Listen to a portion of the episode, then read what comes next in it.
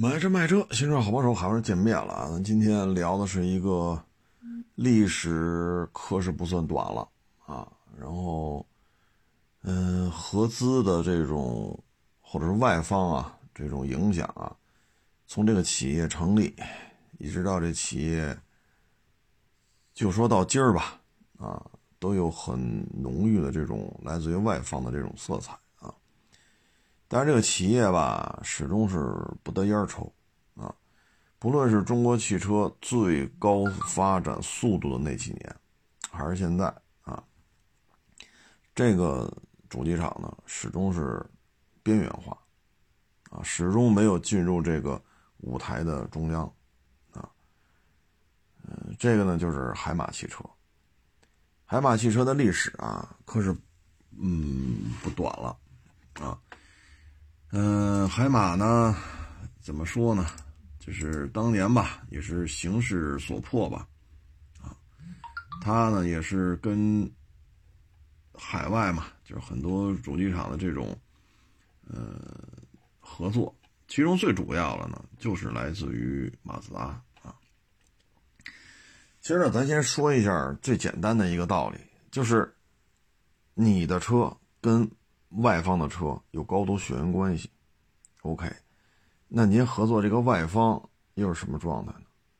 马自达在国内混的呀，半死不拉活的，啊，这个投诉率非常的高，尤其是那阿特兹，啊，滋儿哇乱叫啊，产品老化，一共就这么几款车，伸出一一一只手来，您这国内在产的车的数量。你比这一只手的手指头多吗？你还要分两个网络进行销售啊，呃，一码和长码，所以你的血缘关系来源于马自达，这个相信大家就都能都能理解啊。但是马达混的这么惨，马达现在又成为了丰田旗下的一个小跟班啊，主要是为马达去解决六缸、后驱、轿车底盘。这是马达现在的重任啊！只要把这事儿干了，让大东家丰田满意啊，将来的雷克萨斯也好，丰田也好，这车用着 OK，你马达就能活下去。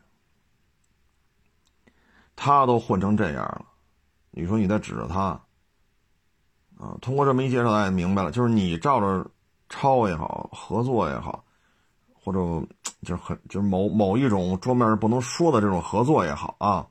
就是您能拿到的资源就非常有限了，所以在这种情况之下呢，又这马达最起码明面上是把海马给甩了，所以你要是通过一些各种是吧，不能拿明面说的这种方式来获取一些技术支持的话，那你混的会更惨。这就是马达混到今儿的几个失败的原因之一。就是您这个抱这大粗腿没抱对，啊，没抱好，啊，你比如说大众，啊，最起码车多吧，产量高吧，啊，是南大众、北大众，这加一块卖好几百万辆，差钱吗？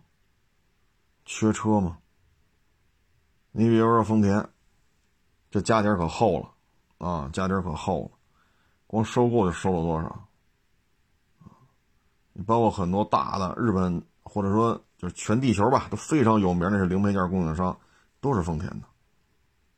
这才叫家大业大。那你要抱着他那大粗腿呢？你照着抄，你也有的抄。类似的企业呢还有，你比如说长风猎豹，长风猎豹照着谁抄啊？帕杰罗。那那三菱现在混成什么样了？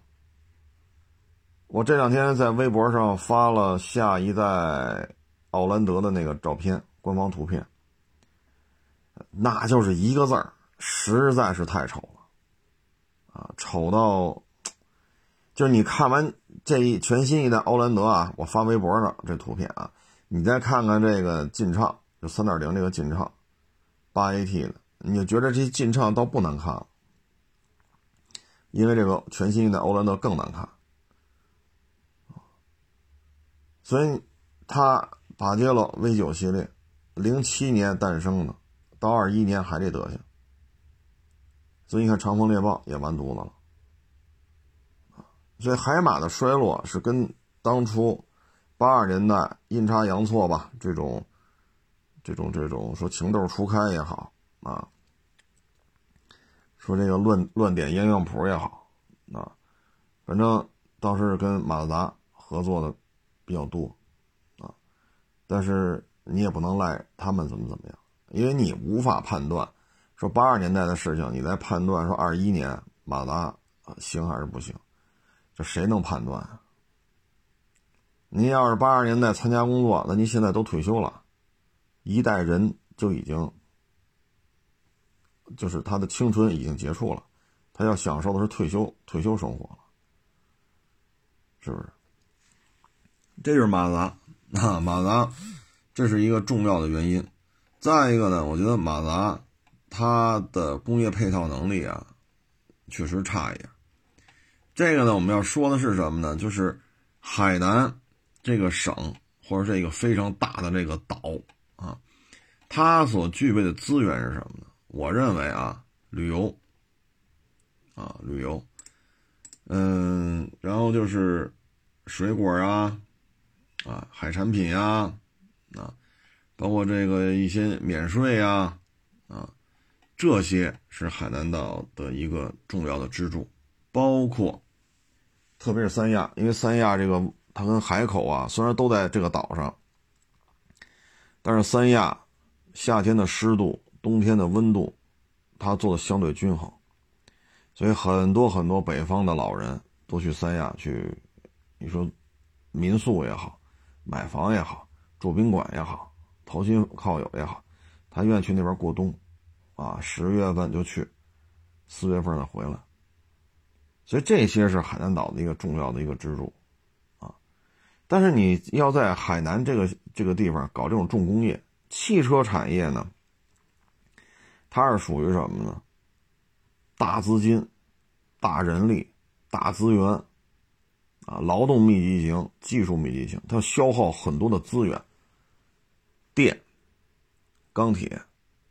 大规模的这种零配件配套，轱辘、玻璃、电瓶、灯泡、保险丝儿、座椅、仪表盘、方向盘、安全带、安全带卡扣，包括随车工具的那点东西，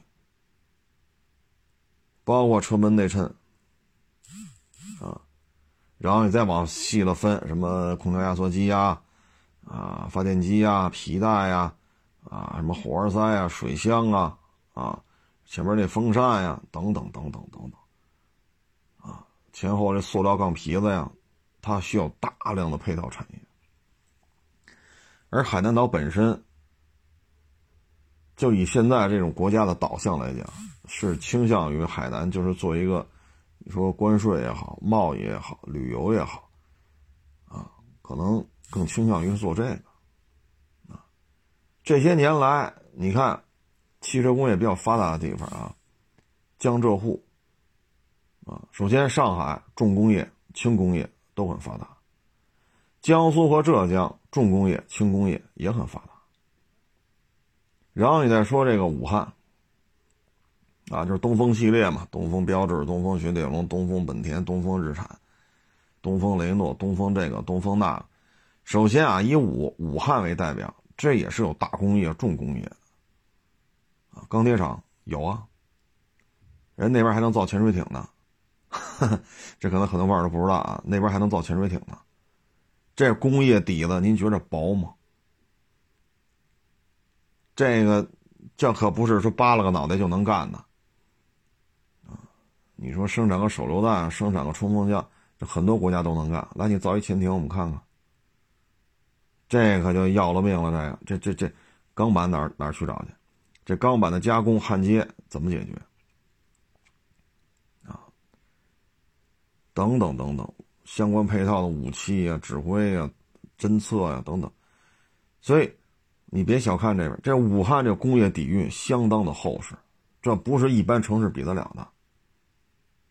你会造个船，我们是造船大省，我们造船大的一个城市，我们这个省都造，你造一潜艇，我们看看。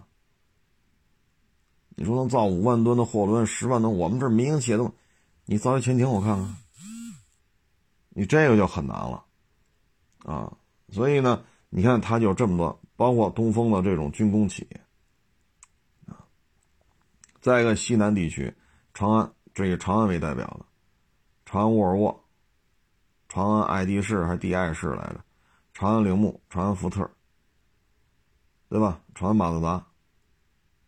啊等等等等，一大堆，你甭管是散摊子了，是没有了，还是怎么着了，反正弄一大堆。西南地区的工业配套体系还是相当扎实的。咱们那狙击步枪二十六万，俗称二十六万狙嘛，就这一把枪二十六万人民币，这都是那边出来的啊。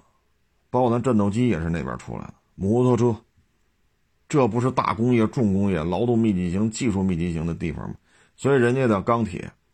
哈，由此产生的各种，当然了，就是很多工业，咱们民营是进不去的，哈，不让你民营介入。但是这种大工业、重工业、劳动密集型、资源密集型、技术密集型、资金密集型，人那边很多。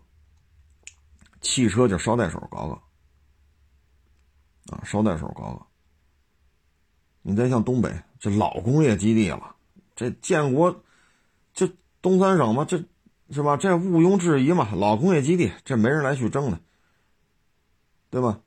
所以你看这些地方，大工业、重工业、劳动密集型、人员密集型，啊，所以它就能搞得起来，这是一个先决条件，不是说具备了就一定能搞汽车工业。但是你不具备了，你还要搞汽车工业，这一定会很难。这话我觉得要这么聊的话，应该大家都能理解。那我再说一遍啊，就是刚才说这些，你都具备了。你可以不搞汽车工业，但是你的底子够。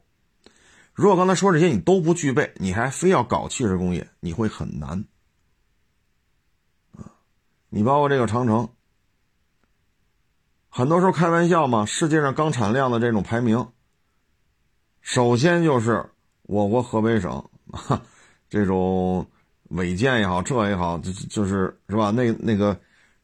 报告之外的产钢能量是居居多少，然后报告之内的又居多少，然后呢，除了河北省之外，我国的钢产量是多少？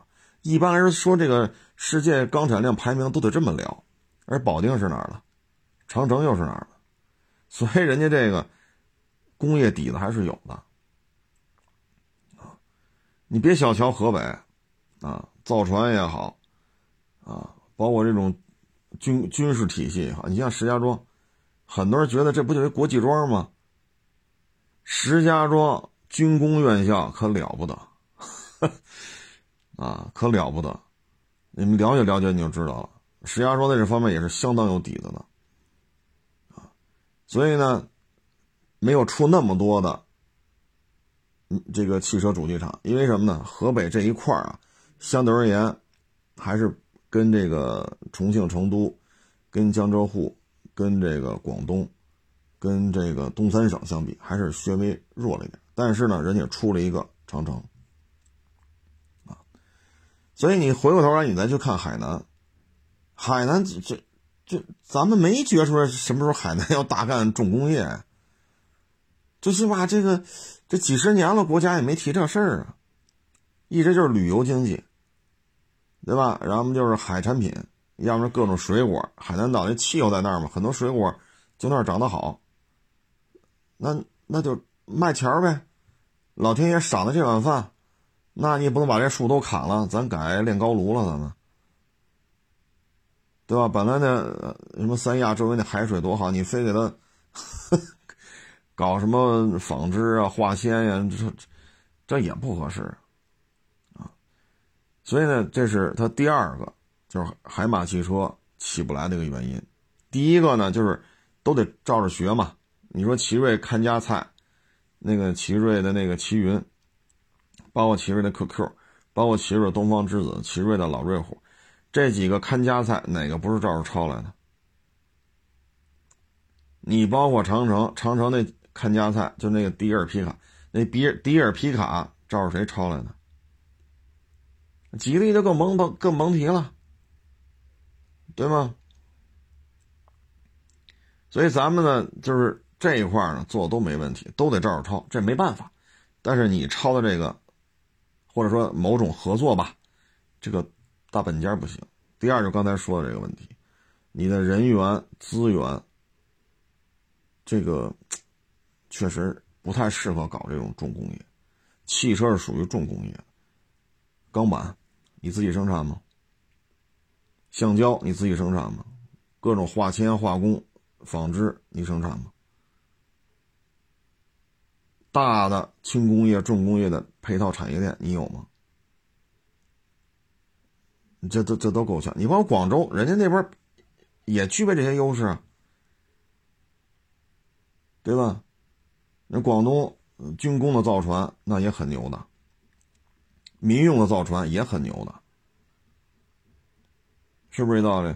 要人才，你现在深圳以大湾区为代，这聚集了多少人才？九五二幺幺，九八五二幺幺，那有的是。硕博，您说要什么样的？那人才真是很多，啊，钢铁厂，啊，这种各种配套产业链，所以你看，广汽丰田、广汽本田、广汽传祺、广汽三菱、广汽菲亚特克莱斯勒，还有广汽什么来，人家弄一大堆，啊，再一个呢，就是你这个主机厂，啊，你有没有这种说？咱往难听了说啊，叫同归于尽，啊，破釜沉舟；咱往好听了说呢，就是执着，你有没有这股子劲头子？这是第三点，非常重要。那这第三点，现在看海马这块好像不是太那什么，啊，就是你完全走自主开发的路吗？好像也是犹犹豫豫的。那接着这儿照着抄。也犹犹豫豫的，这是从研发这个层面上，啊，这是研发，就思路层面。从车型上看，你是走轿车，你是走 SUV，啊，你还是像五菱似的整一堆面的，就是你产品好像什么都有，但又没有什么走量的。轿车有，这照着马达抄的。小 MPV 也有普利马，啊，SUV 也有，小面的也有，哪个成了气候了？哪个都没有。你说你做面的那也行，你看人五菱，一年一百多万辆，这车是便宜啊。这个，这个五菱车的这个单价呀，别说跟奔驰、宝马、奥迪了，你跟丰田、本田比，你这单价也确实差距有点大，单价确实太低了。但是我能干一百多万辆啊，那我也能挣钱了，对吧？您说您开西餐厅的，您这西餐厅平均每每人的消费不低于一百一百块钱，您这天天满座，那您也挣钱，对吧？您中餐晚餐，您恨不得这两顿你还翻台，还分两三波，那您肯定挣钱，满座翻台翻两三波三四波。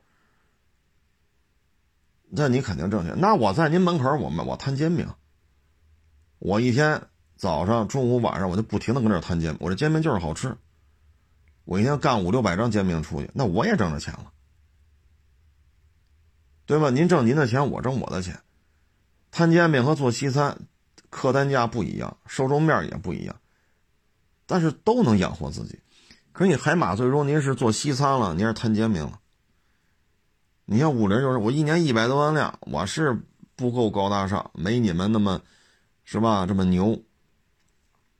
但是我也不缺钱一百多万辆面的卖出去了。你喜欢不喜欢是你的事儿，反正我实实打实的我卖出去了。所以海马这边吧，产品定位它也不清晰啊。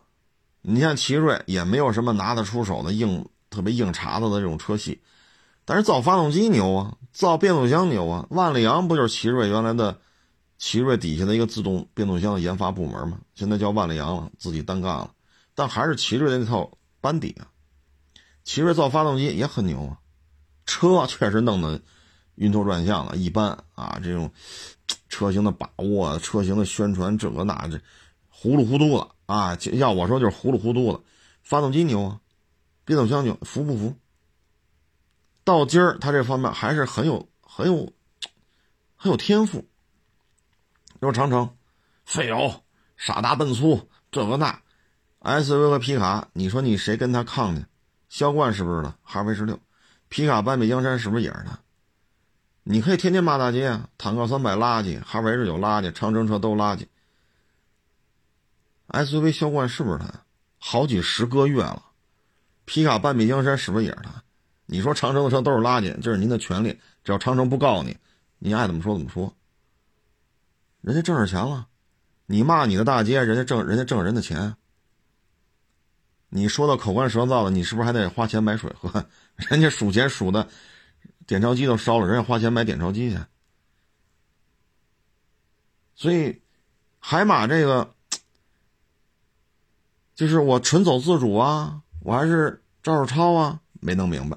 什么东西是我的拳头产品啊？造发动机，造皮卡，造轿车，造小面，也没整明白。这是他自身的问题，这个跟别人没关系啊，不是说因为长城造了皮卡了，所以导致海马这个皮卡项目就失败，你不能这么聊，对吧？你也不能说因为有了五菱了，导致海马的面的也失败，你也不能这么说，这话可不能这么聊啊。再一个呢，就是你投入研发的这个资金，确实也，哎呀，这方面我觉得也是海马的一个重要的问题吧。就是干汽车呀，得花钱儿啊。你看啊，我找了一个表，是四五年前的了啊，就是每个月四五年前的一个表了，每个月。投入研发的资金是多少？每个月啊，各位，上汽呢是一个月十亿，比亚迪呢是一个月六亿，就人民币啊，一个月投入研发的，比亚迪是六个亿，上汽是十个亿，啊，广汽呢差不多三个亿，长城呢是两个多亿，北汽是一个多亿，啊，然后众泰和海马差不多，啊。每个月呢是四千万，每个月都是四千万，所以就是说，你这个产品出不来是有原因的。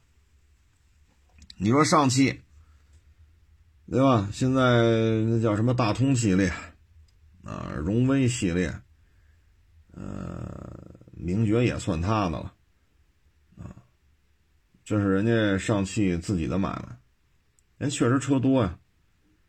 啊，你看大通，人家有这个，那叫什么来？皮卡，还有那个类似于全顺这种商用车。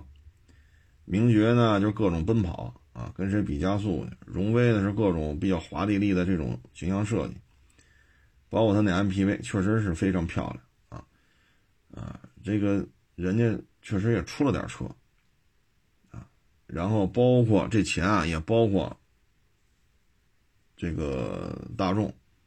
啊，也包括五菱啊，所以人家总的体量在这儿。咱不说上汽啊，这胳膊太粗了。咱就说这比亚迪，四五年前每个月研发研发的资金六个亿，所以你看比亚迪现在造芯片啊，电动车基本上都能造啊。现在比亚迪可能就是玻璃啊、轮胎啊什么的，灯泡可能这个基本上。就不玩了啊！其他的基本上都能干，只要他想干啊。这个投入就是有产出啊，是不是？现在很多主机厂也找比亚迪去买这个电动车的一些核心的一些零部件这就是钱呀。包括你看长城每个月两个多亿，你现在北汽 B 勾四零二点零 T 汽油机，那不就是长城的吗？那这就是见了效益了，这是不是拿钱砸出来的？当然也有砸失败的啊，也有砸失败的。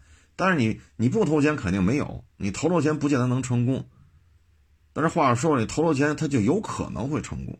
那这里边上汽、比亚迪、长城，这现在是不是混的还不错呀？是不是还说得过去吧？还不至于说发不出工资来、降薪、裁员，一个月上五天班，剩下全回家待着去，没有吧？上汽也好，比亚迪也好，长城没没没混成这样，啊，所以就是咱们通过这也能看出来，就是海马一个月四千万，跟他一个量级的是谁呀？众泰，啊，所以这就导致什么呢？就是你会发现，海马后期的有些车吧，这个造型啊，匪夷所思。啊，完全就是天马行空的状态了，啊，有的车呢仿君威，有的车呢仿锐意，啊，嗯，弄得也是乱七八糟的，啊，反正我觉得这个海马有些车吧，就看着确实挺葛的，啊，确确确确实确实挺葛的啊，这个我们只能说是你，唉。咱说自作自受吧，好像也不太合适哈。但是，确实是这个路子啊。他原来那车叫什么来着？当时我还去他那四 S 店呢，跟那四 S 店还算是熟吧。啊，但是看完那车啊，也是真是把我给惊着了。我说这车怎么长这么难看啊？那车叫什么名我还真想不起来了。然后这记性确实岁数大了，脑子也不好使了，啊，翻翻图片啊，还找得着找不着，反正是齁难看齁难看的，啊，你看还还这这还真找不着了这，就是一个海马的 SUV，啊，啊对，海马 S 五，你瞧这记忆确实是老了，脑子不好使了，当时是一蛤蟆绿，哎，大太阳底下，啊，我去四 S 店一看，嚯！哎呀，我说咱这车这大蛤蟆绿配这么个脸儿，哎呀，反正看着有点不犯困了啊。后来那个 MPV 啊，就一普利马啊，改不来改不去，改不来改不去，越改越难看啊。改到一六年、一七年的时候，哎呀，这车改的呀，这这哎，这就是什么呢？研发投入不够啊。然后呢，这个意志力又不够，说意志品质足够有韧性，那也行啊。这个反正方方面面吧。再一个呢，他自己的这个业务面啊，也确实是有点忒宽了啊。呃，你说干赛车吧，这是好事儿啊。然后。你看，零五年他就参加这个全国场地锦标赛，啊，然后一直用自主品牌，啊，这也是很少见的啊，自主品牌这么执着。最后到了一一年呢，还拿到了一千六百毫升组年度车队总冠军，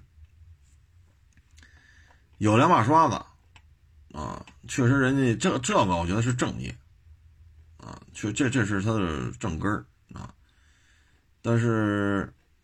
后续的发展吧，就有点乱了套，啊，包括他前日子卖房，啊，一卖卖好几百套，所以有人就觉得，哎，你这钱，就说房子便宜吧，你一弄弄好几百套，这家伙这，这个，这这这是一个汽车主机厂应该干的事儿吗？对吧？这个东西觉得就让人犯嘀咕了，说您这家伙，您这挣了钱，您都干嘛去了？这个啊，这不是你应该干的事儿吧？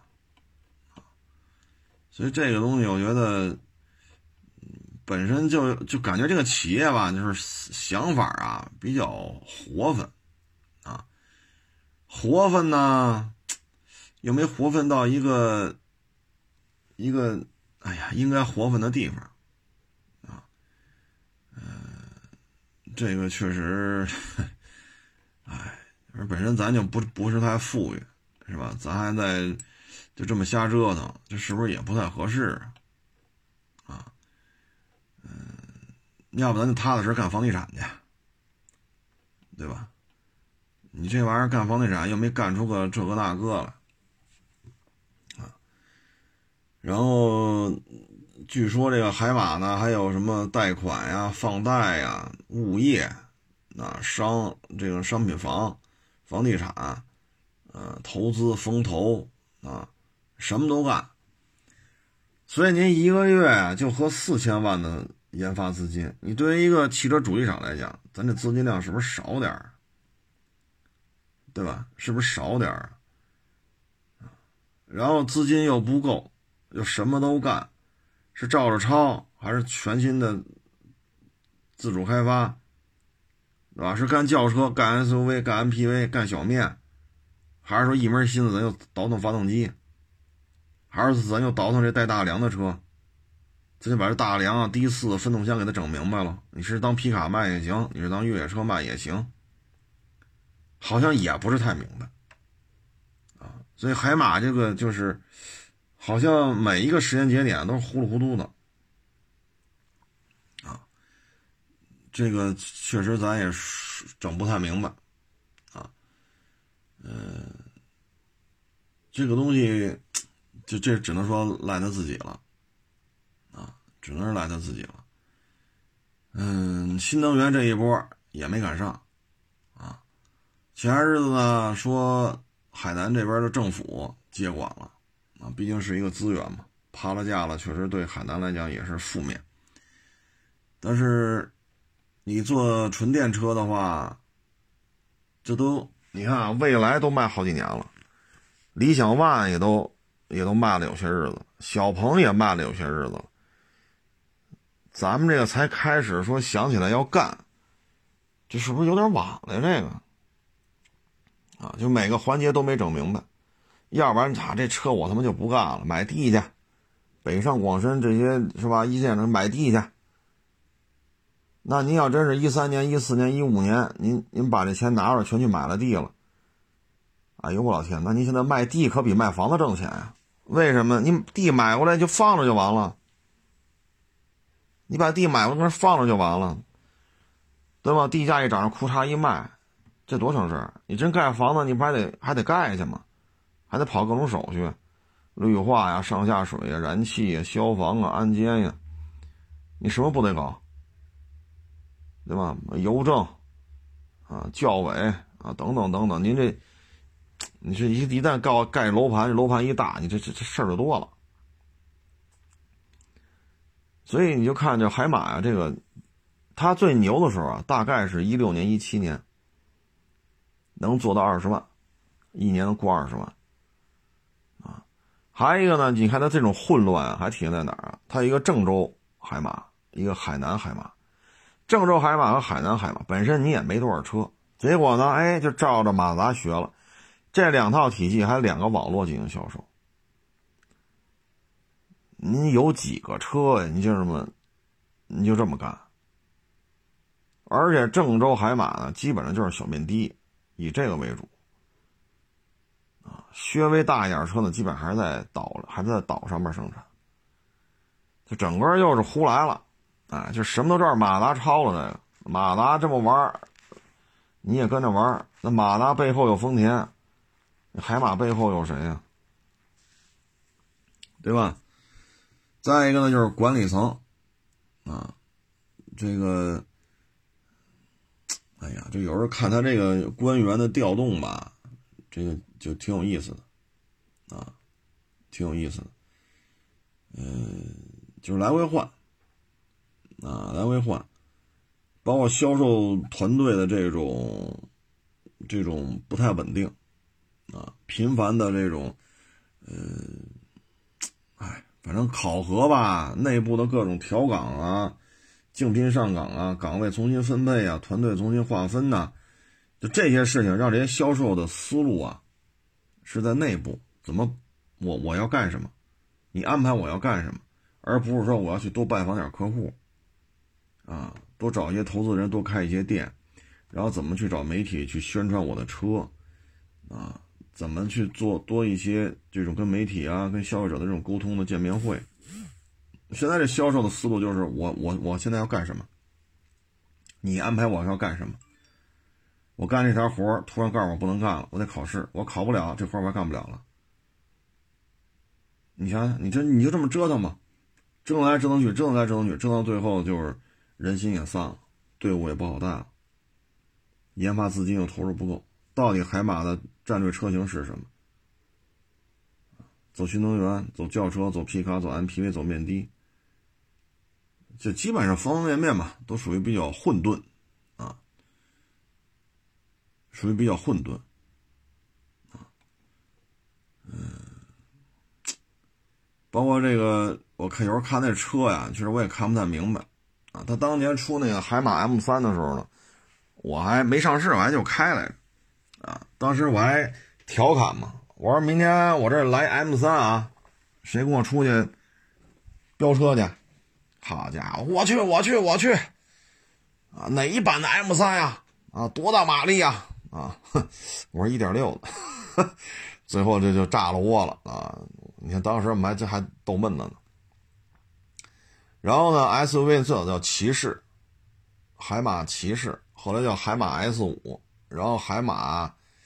八 S 海马 i M 六，然后又海福星，哎呦，就跟你说吧，这个名字呀，你看这命名体系之混乱啊，谁能跟他放一块儿呢？奇瑞啊，一开始呢是字母系列啊，A 奇瑞 A 一 A 三 A 五，然后呢又放弃了，呃，又改成中文名字啊。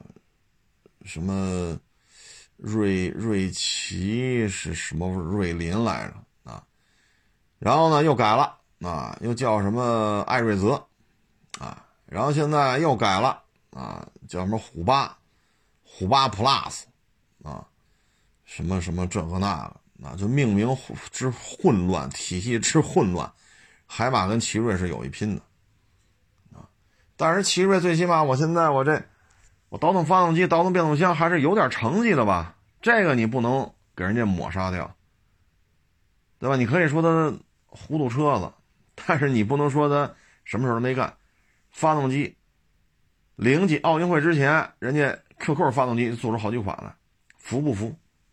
零点八三缸、一点零三缸、一点零四缸、一点一四缸，就为了一小 QQ，这利润有多高？QQ 的利润能有多高？人造出四款发动机来。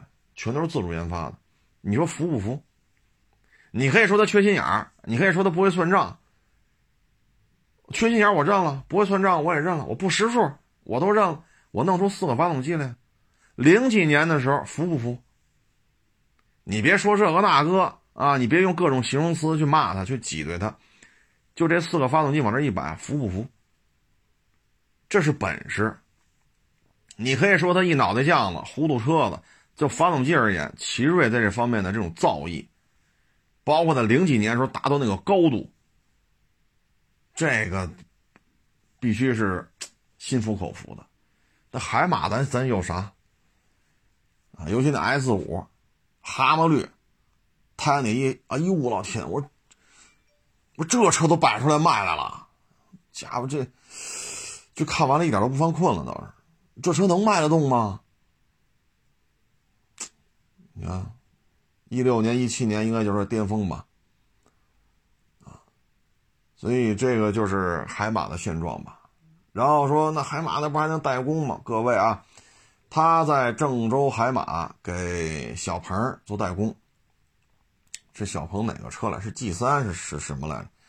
是郑州海马给代工。但是呢，人小鹏呢在肇庆广东这边的啊，人家建了一个十万辆的一个。自己的工厂，所以他自己工厂造起来了，那你这个郑州海马，这就麻烦了。代工呢，确实能赚一点钱，但是如果人家自己有这个工厂，就不用你了，啊，不用你了。再一个呢，你看为什么选择肇庆不去郑州？这些，你比如说比亚迪，啊，造手机电池起的家。比亚迪造手机电池在哪儿造的？深圳，深圳，啊，你包括宁德时代，它也不是说北方的企业，它也是往南边靠的，啊，包括刚才说这个，啊，南方的这种大的这两大轻工业、重工业的产业带，一个是江浙沪，一个就是广东，所以人家选了一个，选择的就是肇庆。它工业配套、轻工业、重工业，包括电动车这块，人配套体系确实比郑州这边要强。所以人家小鹏现在卖的还行，人家有钱儿能赚给他开了啊，然后又新的融资啊，这个那，那就自己干了。那将来要不用你了呢？那郑州海马存在的意义是什么？对吧？如果那厂房是自己买下来的，可以把它推倒了，再盖商品楼呗。但是现在盖又晚了啊，因为一七年以后，这个房价一直在下行。特别是最近这一年多，下行特别厉害，啊，哎，所以你看到没有，海马这个真是，海马历史上啊也有些让人觉得高光时刻吧，啊，你譬如说这个马达九二九，马达三点零 V 六怀等那个 MPV，啊，还有马达那个呃旅行车。啊嗯，确实都挺，挺值得纪念的吧？啊，当初早很早很早了，那会儿差点还跟奔驰合作了，谈崩了。啊，克莱斯勒好像也谈过，也没谈成。马达这个呢，又被人放鸽子了。现在呢，海南人政府接过去了，啊，说要再做新能源。唉，我们只能说不容易啊，啊，就像咱开篇说的，八几年建的厂，啊，那会儿的那一批人，啊，为了海马可以说奉献了整个职业生涯，你就从九零年算吧，咱别说八年，就从九零年算到现在，今年二一年，三十一二年的时间了。你要把八几年算上呢，那就三十多年了。你就说你二十多岁参加工作，大学毕业，你干了三十多年，您不退休啊？当年那些管事儿的、谈项目的，那都三四十岁，你再加三十多年，那这些人七老八十了！那一批为海马的立下汗马功劳的，哎呀，现在基本上就七老八十了。啊不容易，啊，我们不能现在站在二零二一年的这个这个状态去指责他们当时这么做是对，这么做是不对。那是三十多年前，将近四十年前的事情，也是为了发展啊，为了让这个职工多一点收入，多一点活干，啊，在八十年代那种形势之下，人家创造了海马这么一个这么一个招牌吧。啊，这么一摊买卖，所以你不能说放在说现在说啊这不行那不行，这么说不合适，啊，这么说不合适。哎，这东西怎么说呢？呵 呵嗯，八二年代嘛，海南海南省政府嘛，就想弄点重工业嘛，不要都去炒房地产、炒地皮、炒楼花。啊当时我看这介绍啊，八十年代，海马汽车冲压件厂是从菲律宾低价购入的美国福特在菲律宾的一个汽车生产厂，然后搬到了海口，啊，海南汽车冲压件厂由此更名为海南汽车制造厂。呃，还生产过，因为弄完之后没有车可生产嘛，生产线都出来了啊。我看来生产过煤气灶，八十年代的事儿啊，还生产过车厢，就是那三蹦子那车厢，车生产不了，就生产车厢啊。哎，你说容易吗？啊，容易吗？生产线买来了，嗯，生产不了车，然后呢，马自达呢？也是想寻求一个新的增长点吧，啊，因为日本经济衰退嘛，马达想拓展空间嘛，啊，得不到，但是马达呢，但是海马呢拿不到这个福特的技术支持，而马达呢又想扩展市场，所以就这么着了，九零年第一台海马生产的马达正式下线了，啊，哎呀，也是不容易啊，不容易啊，不容易啊。嗯，北京我还见过这车呢，就这个最早那批叫九二九 Wagon，但实际上跟那个无放置车门三厢那个九二九完全不是一回事啊。大家可以上网搜一下，当时北京我见过这车。看着确实，我家伙远光远远远的开过来，哟，我说老公爵王吗？这么新呢？开进来一看，哟，马自达。再哟，这是一旅行，我勒个去！这这是这就是当时在马路上见这车的感觉啊。嗯，嗨，反正是起步啊，也是颇为颇为不容易，颇为不易。嗯，但是现在也就这样了。没有办法了，也不知道现在海马那个不知道它有没有这种博物馆，就是它当时生产的那个第一代的马自达 MPV 啊，包括我刚才说这个老九二九的这个 Wagon 啊，包括那会儿马自达的面包车啊，当时这车大批量在岛外销售呢，就是那个北京开妇女大会吧，好像是九。九六年吧，北京开妇女大会，后来说出租车档次太低，弄了一批三二三来。啊，当时呢那车呀接近于散件组装，质量特别的好。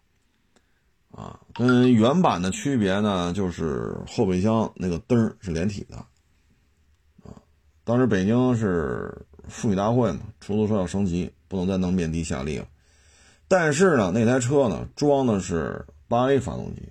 也就是说呢，一个马达的车装了丰田的发动机，在海马进行的生产，投放到北京出租车市场，啊，就这么个非常曲折的这么一个状态，啊，可能上点岁数的网友还知道吧，可能还都知道，当时北京开妇世界妇女大会嘛，啊，是这么一档子事儿，啊，嗯，反正跟一汽吧，一汽也没拿它当回事儿。也没当拿他当回事也没给予他太多的资源，啊，所以你看没有，他的车呢，始终是照着马达的那点老家底儿改不来改不去，啊，改不来改不去，这就是海马的现状吧，啊，唉，所以你说。这海马呀，真是啊！我就不知道现在八十年代那一批，把这个这个海南冲压件厂弄成海南汽车制造厂的这一批老功臣啊，老前辈，现在如果还健在的话，看到这么三四十年的心路过心路历程啊，我不知道他们会作何感想，多难呀！一个汽车生产厂没有生产线，买福特生产线吧，生产煤气灶，要么生产三蹦子那后边那货箱，你说有多难啊？哎，这就是海马呀啊！然后你说还倒腾房子啊，一卖能卖好几百套房子，哎呦我去！咱这个咱就这么说啊。说您一下子买三百套房也好，五百套房也好，一千套房，这一人干不了，你得有专门的一个财务团队，你得有专门的一个管理团队。你这么多套房子，你说你，你说一人你弄得过来吗？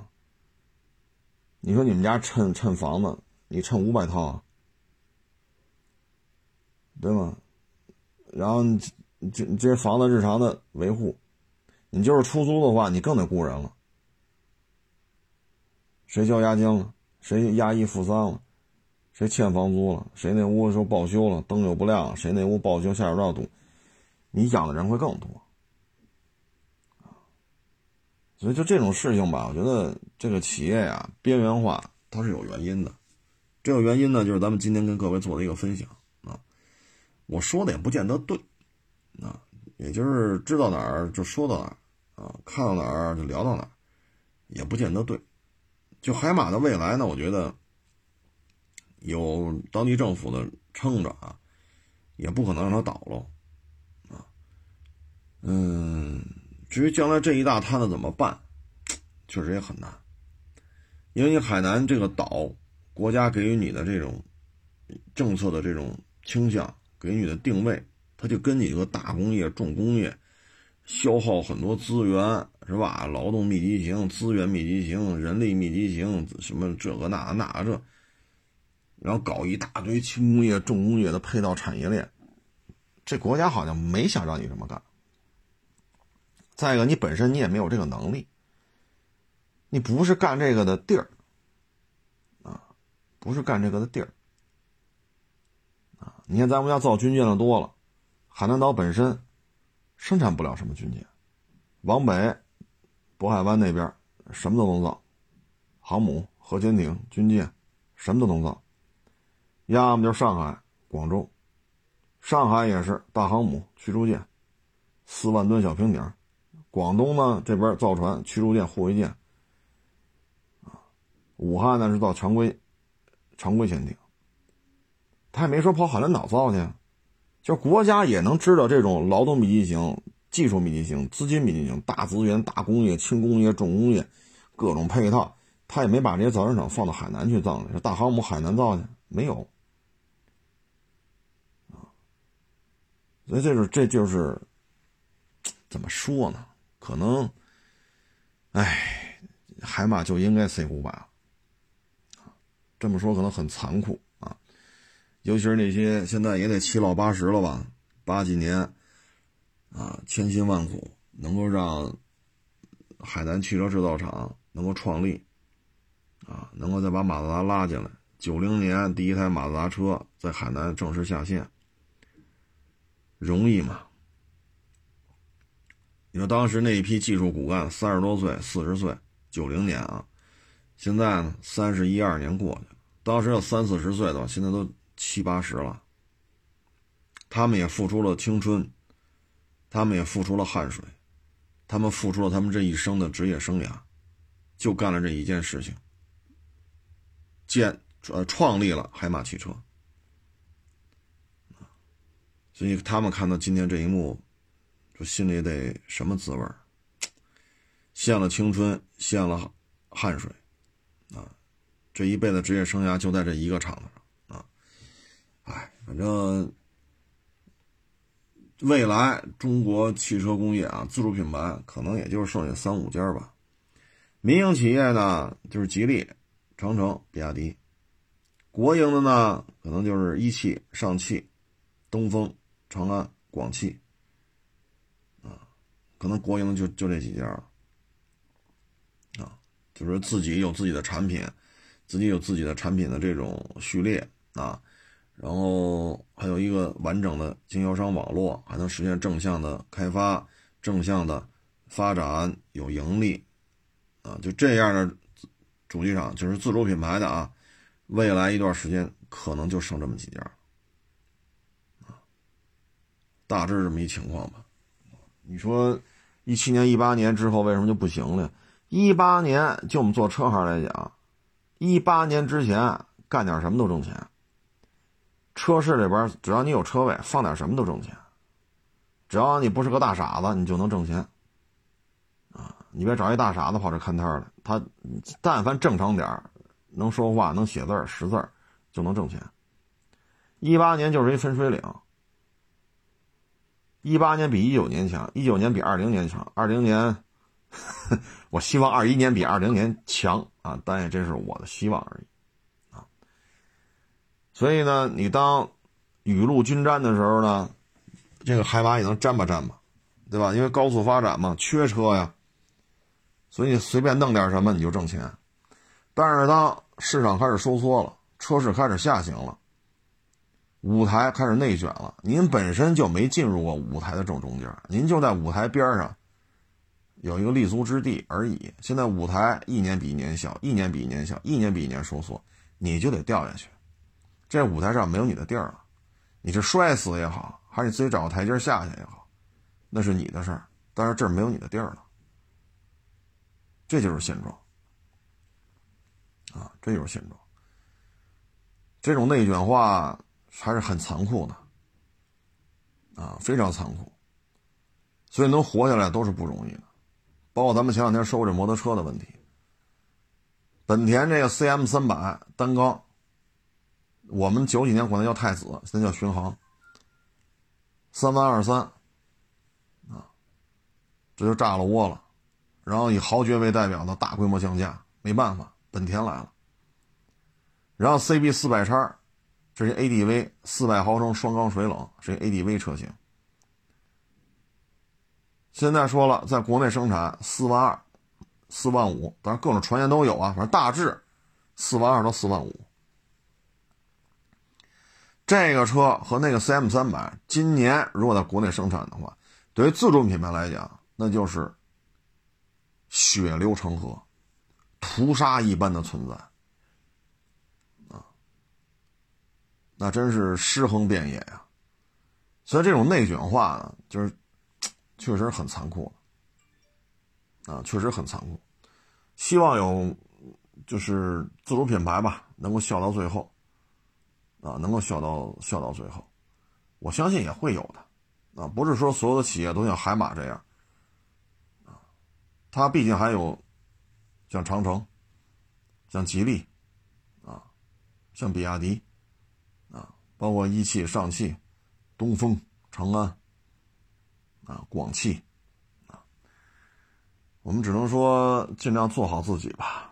就像海马汽车当时创立的那一批元老，他们能做的就是在我们这种一穷二白的情况下，我们能弄出一个生产线回来，我们能够把它建立起来，我们最后还能甭管生产锅碗瓢盆还是生产什么，反正最终到九零年，马自达的车在我这下线了，他们尽力了，他们也确实做到了。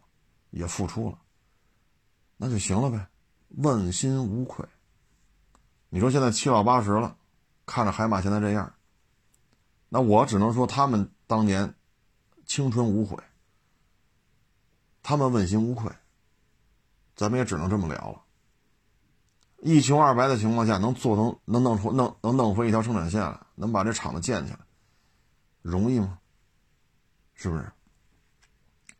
行了，这个不多聊了啊！谢谢大家支持，谢谢大家捧场，欢迎关注我的新浪微博“海阔试车手”微信号“海阔试车”。